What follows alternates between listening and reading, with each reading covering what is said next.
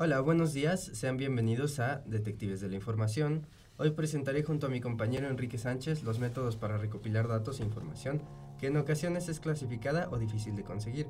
Para poder explicarte, analizaremos seis puntos importantes para entender cómo es el periodista investigador de estos tiempos. Que se entiende, con Bernardo Bollero y Enrique Sánchez, en donde hablamos de todo y un poco más.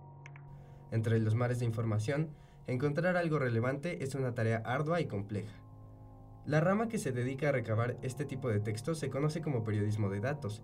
Las proezas en esta área no resultan solo del manejo humano, ya que va asistido por computadoras, las cuales ayudan al análisis de grandes volúmenes de datos. El periodista investigador de estos tiempos debe tomar en cuenta que el trabajo realizado en redes va más allá del Internet.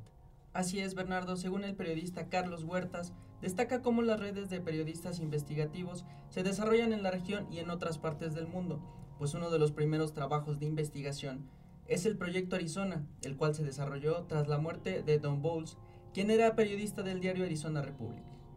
Bowles había sido asesinado en junio de 1976, cuando investigaba la mafia local y sus conexiones políticas. De esta manera, la primera conferencia del Investigative Reporters and Editors decidió que cerca de 40 periodistas del país se unieran para continuar la investigación de Bowles. Esto condujo a la elaboración de reportajes para demostrar que no se puede matar una historia matando al periodista. Continuando con la idea que te queremos transmitir a ti público que nos estás escuchando, te explicaré el siguiente tema. Se trata de proyectos que logran poner bajo la lupa realidades locales y sus vínculos con casos de corrupción y lavado de dinero. En resumen, es algo que trasciende fronteras. El periodista Huerta sostiene que este tipo de proyectos investigativos es como el zoom de una cámara fotográfica. Un ejemplo de ello fue la investigación La ruta de 228 millones de dólares de Venezuela a Ecuador. Fue desarrollada como parte de un trabajo colaborativo con la plataforma investigativa Armando Información de Venezuela y el periódico New Herald. El proyecto logró documentar la ruta de lavado de fondos obtenidos del Sistema Unitario de Compensación Regional Sucre, creado en el 2008 con el consentimiento del entonces mandatario venezolano Hugo Chávez. La investigación del caso se origina en Ecuador, donde fueron detectadas las empresas fantasmas que figuraban en papeles como grandes exportadores que negociaban con el gobierno venezolano. Una de ellas, Dolores, una mujer que vivía en una modesta casa de caña y que supuestamente facturaba como una importante proveedora de zanahorias a Venezuela. El método de trabajo de los tres equipos de investigación fue tomar como estrategia seguir la ruta del dinero. Sin embargo, no solo se trata de investigar, sino también de navegar en el mundo tecnológico. Enrique, ¿podrías explicarle a nuestro público de qué trata la, la navegación en Teramundos? Claro que sí, Bernardo.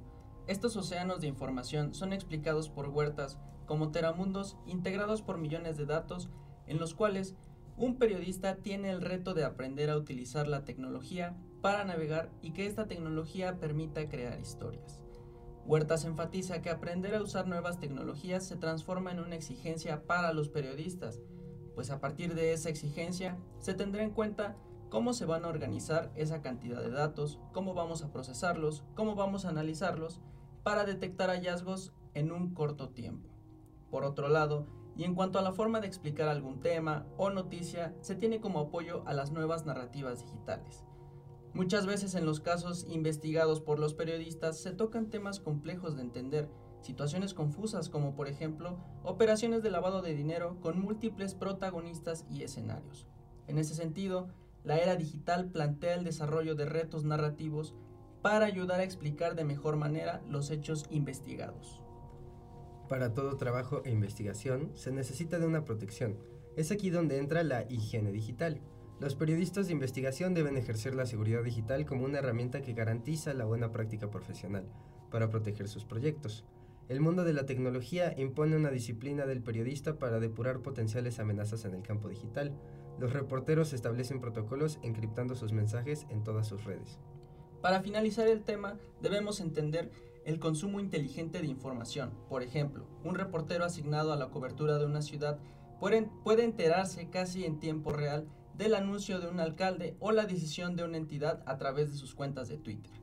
El periodista de la actualidad está obligado a entender las formas de investigación y las nuevas tecnologías para de esta manera familiarizarse con las redes sociales y usarlas para el bien de esta profesión, que tiene como objetivo informar de forma clara y verídica lo que sucede en el mundo. Gracias por acompañarnos en Detectives de la Información y nos vemos la próxima. Eso fue todo en la sociedad que se entiende. Síganos en redes, arroba Twitter, la sociedad que se entiende, Instagram, arroba la sociedad que se entiende. Y díganos qué les pareció.